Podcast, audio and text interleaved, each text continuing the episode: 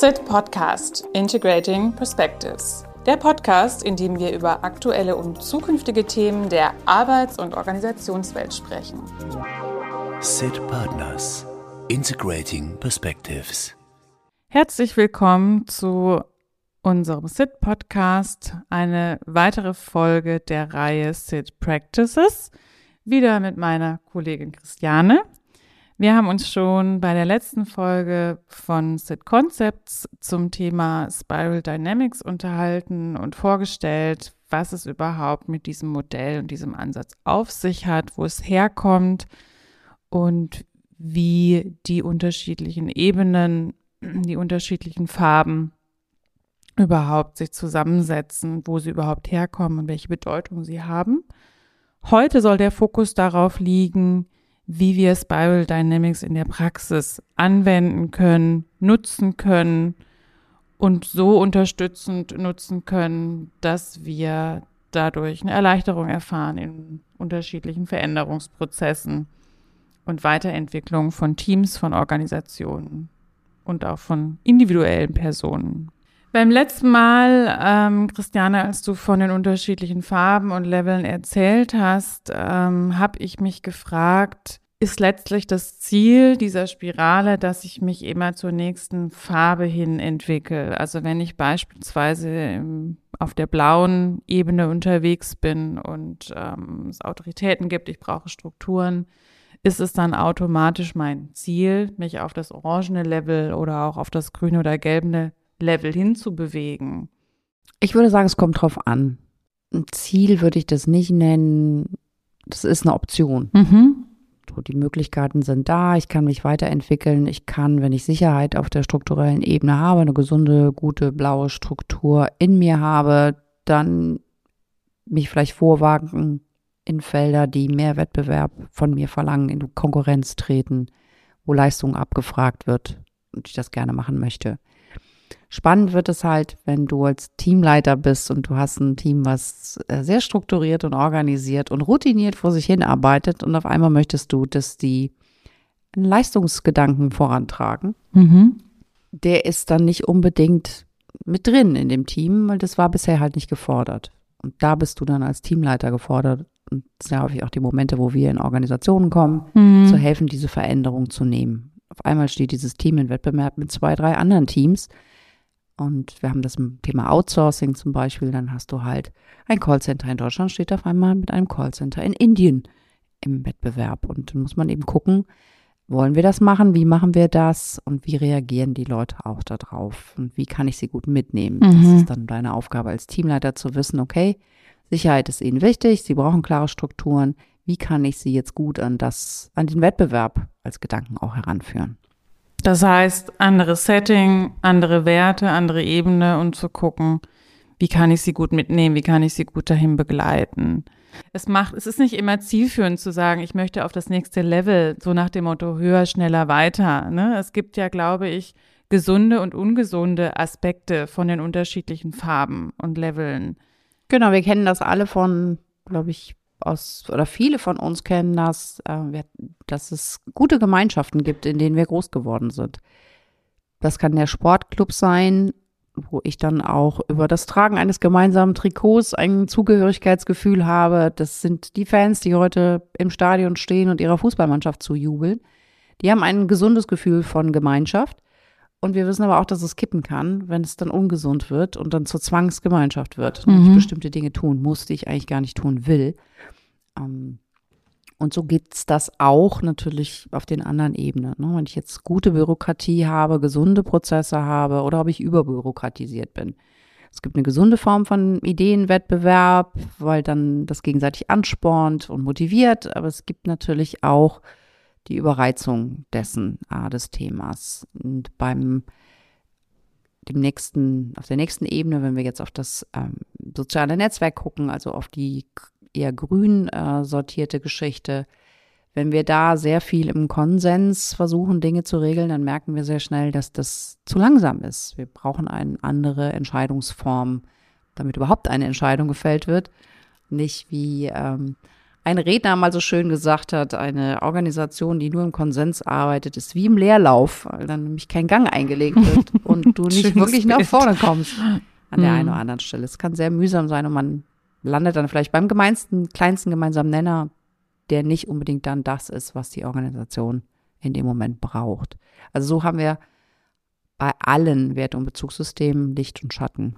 Das heißt, es geht tatsächlich auch stark um die Dosierung, zu gucken, aus welcher Kultur komme ich, ähm, welche Historie haben wir, hatten wir zum Beispiel vielleicht lange einen Geschäftsführer, der sehr autoritär und hierarchisch unterwegs war und wollen uns jetzt mehr selbst organisiert entwickeln und müssen aber gleichzeitig gucken, dass wir die Organisation nicht überfordern, dass wir nicht von heute auf morgen sagen, okay, alles selbst organisiert, viel Spaß, sondern auch da schauen, wo braucht's hier noch Strukturen, Regelmäßigkeiten und wo gibt's wiederum Freiraum und was ist gesund für uns jetzt in unserer Phase und was ist gerade auch ungesund. Die Übergänge gestalten, da, da geht's dann in der Regel drum.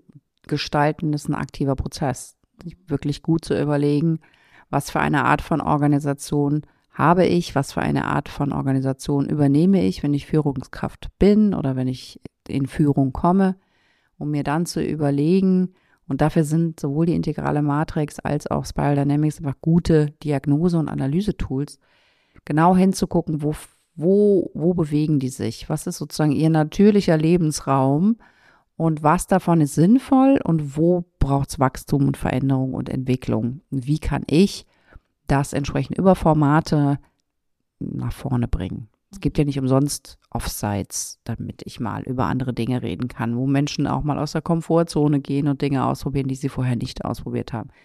Es gibt nicht umsonst sowas wie, wir simulieren jetzt mal bestimmte Arbeitsabläufe, um mal zu gucken, wie es wäre, wenn wir so arbeiten würden, damit das nicht direkt Realität wird. Also da gibt es verschiedene Dinge, die wir ja auch regelmäßig nutzen, um Menschen zu helfen, diese Übergänge gut zu gestalten und im Neuen anzukommen. Hm, das kann von persönlicher Unterstützung bis zu, zum Team-Coaching gehen. Ein Instrument, was wir ja nutzen, ist zum Beispiel diese Nine Levels äh. Das ist ja ein Instrument, was ich machen kann, wo ich mein Team einen Fragebogen ausfüllen lasse, um mal zu gucken, wie sind wir denn so verteilt rund um diese verschiedenen Werte- und Bezugsebenen.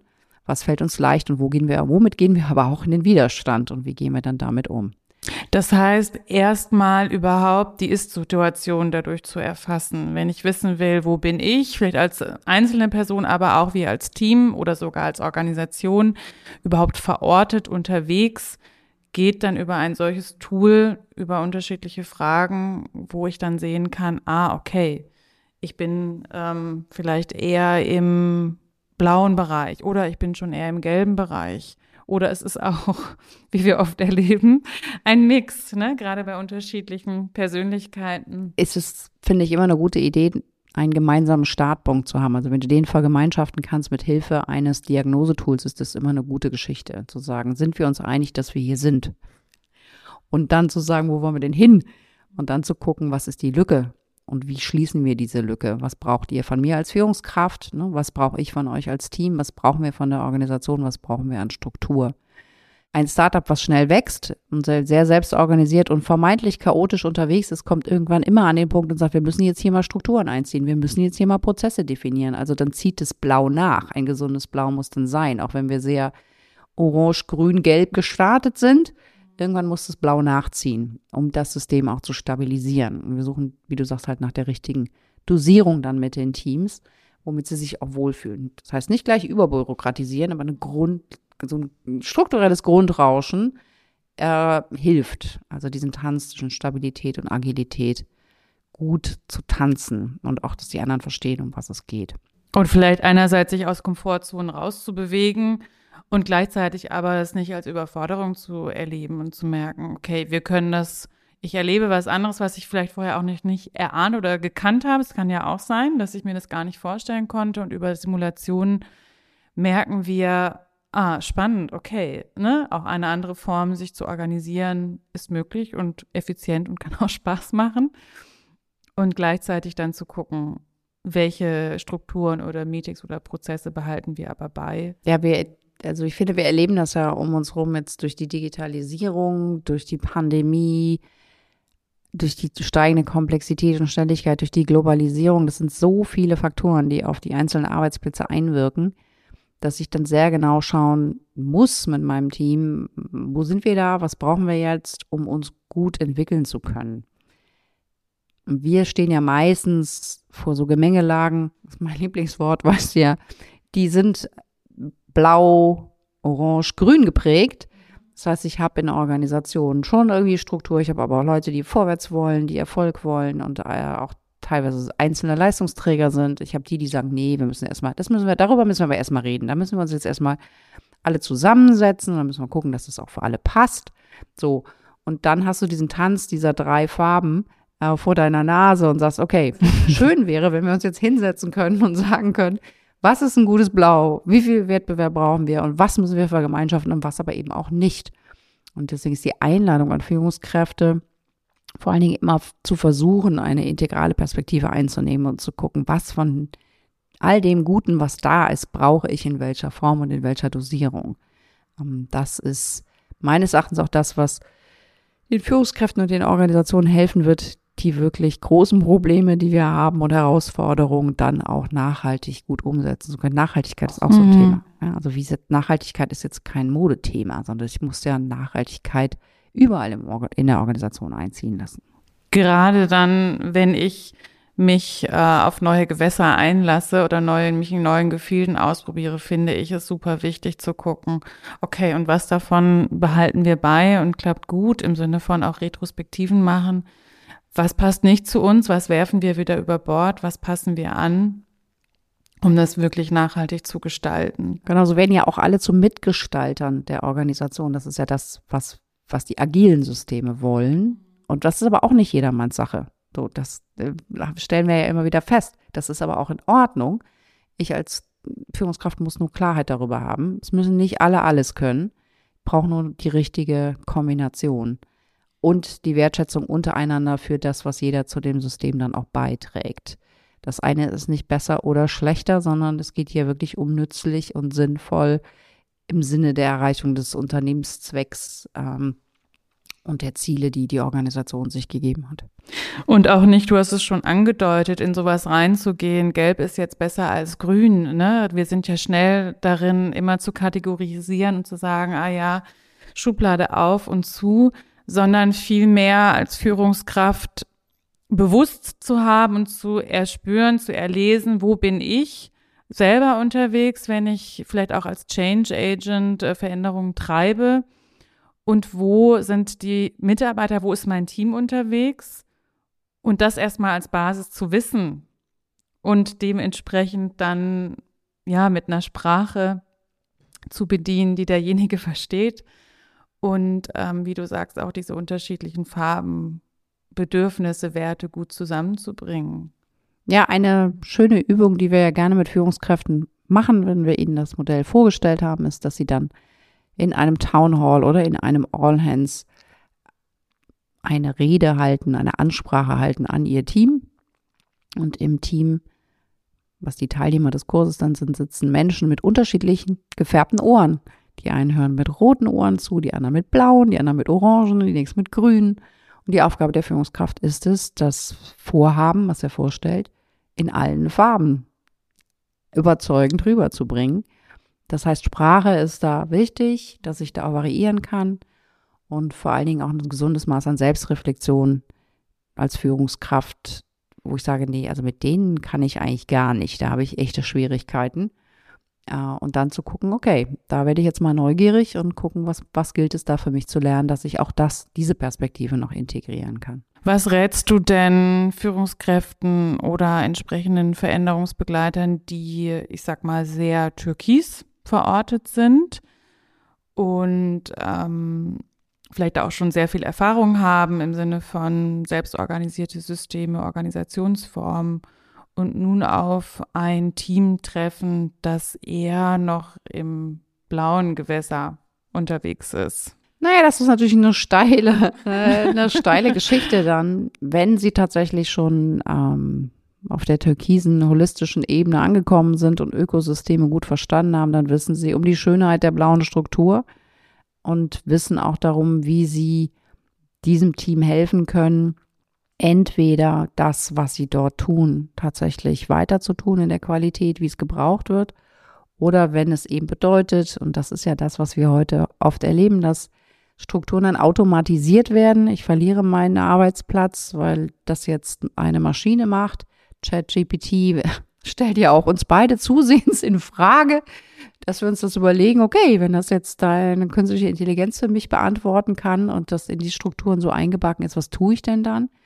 Das heißt, dann auch menschlich an der Seite dieser Person zu sein und zu sagen, wohin kann es für dich gehen im Sinne der Entwicklung? Ähm, find, was ist dann ein nächster Schritt für die Person, wenn Strukturen tatsächlich auch automatisiert werden? Die Faustregel, die Don Beck immer gesagt hat, das kann immer nur einen halben Schritt voraus sein. Also das, wenn ich wirklich in einem, einem orangenen Wert- und Bezugssystem zu Hause bin und ich möchte gerne, dass ähm, die nächste, das nächste Wert- und Bezugssystem mit integriert wird, ähm, das was ja das Grüne wäre, dann kann ich nur so einen halben Schritt vorausgehen und kann sagen, probiert doch mal aus, eine Resonanzrunde zu machen auf das, was gesagt wird. Probiert doch mal aus, eine Widerspruchsabfrage zu machen, damit jeder mal gehört wird.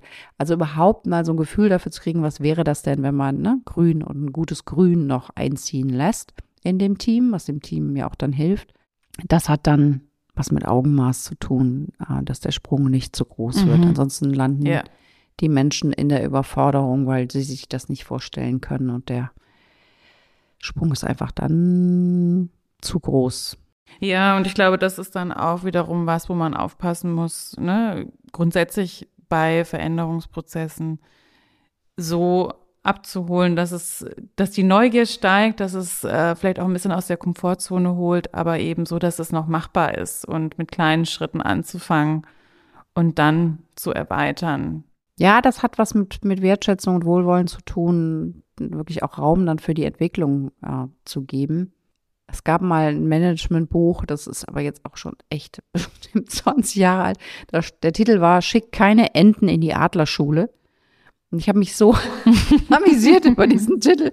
Und gleichzeitig ist es halt, sind es halt Zuschreibungen. Ja, also keiner will als Ente bezeichnet werden. Ähm, und manche wollen auch nicht als Adler bezeichnet werden. Das heißt, sehr genau hinzugucken, sich zu überlegen, was diese Person kann und will, auch mit dem zu verknüpfen, was die Organisation kann und will und dann zu helfen, Alternativen sowohl innen als auch teilweise dann eben außerhalb der Organisation zu finden. Weil dieses in Ökosystemen denken wird immer mehr passieren. Diese Zusammenarbeit zwischen Kunden und Lieferanten, all das wird noch viel, viel mehr kommen in den kommenden Jahren, dass wir in Ökosystemen denken müssen.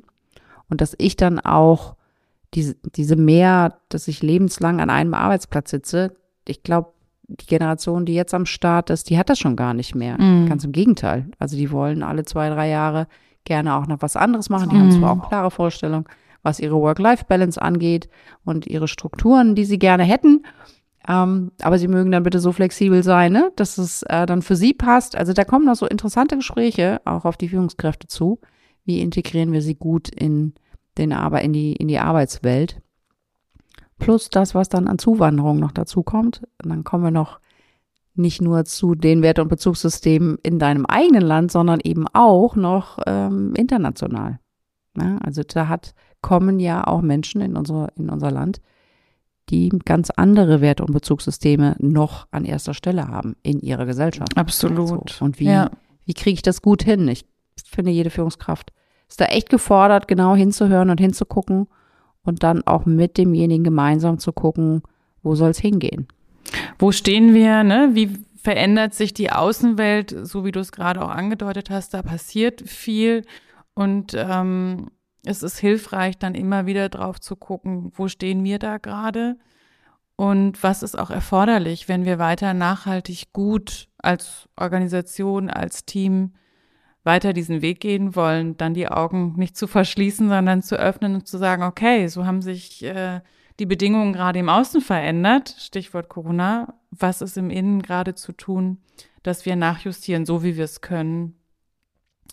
Ja, ähm, das heißt, auf unserer Wertereise heute haben wir gelernt und verstanden, dass es bei den unterschiedlichen Farben und Leveln gesunde und ungesunde Bereiche gibt und dass es vielmehr auf die Dosierung ankommt und die richtige Integration der unterschiedlichen Level, als jetzt zu sagen, äh, unbedingt ganz schnell auf das nächste Level springen. Und wir haben gehört, dass es Nine Levels gibt, also ein Tool gibt, um überhaupt erstmal sich zu verorten. Wo stehen wir? Wo bin ich gerade unterwegs? Wo sind wir aktuell zu Hause, wenn wir uns weiterentwickeln wollen? Und ja, auch wie ich mit unterschiedlichen Phänomenen umgehen kann als Führungskraft oder als Veränderungsbegleiter. Ähm, zum Beispiel auch unterschiedliche Farbtypen dementsprechend passend anzusprechen und eben einen guten Mix aus, ich sag mal, auf die nächste Stufe locken und gleichzeitig nicht zu überfordern. Und auch da, nur dahin zu locken, wenn es denn notwendig mhm. ist. Ne? Also deswegen, wenn die Lebensumstände, sprich, wenn das, wenn die Organisation das dann erfordert. Ja. Gut, ja, alles weitere findet ihr noch ähm, in den Show Notes und auch auf unserer Website. Vielen Dank, Christiane, für diese zweite Folge zu Spiral Dynamics. Vielen Dank, Theresa. Das war eine Folge der Reihe Sit Practices. Und falls du den SIT Podcast noch nicht abonniert hast, mach es am besten jetzt. SIT Partners Integrating Perspectives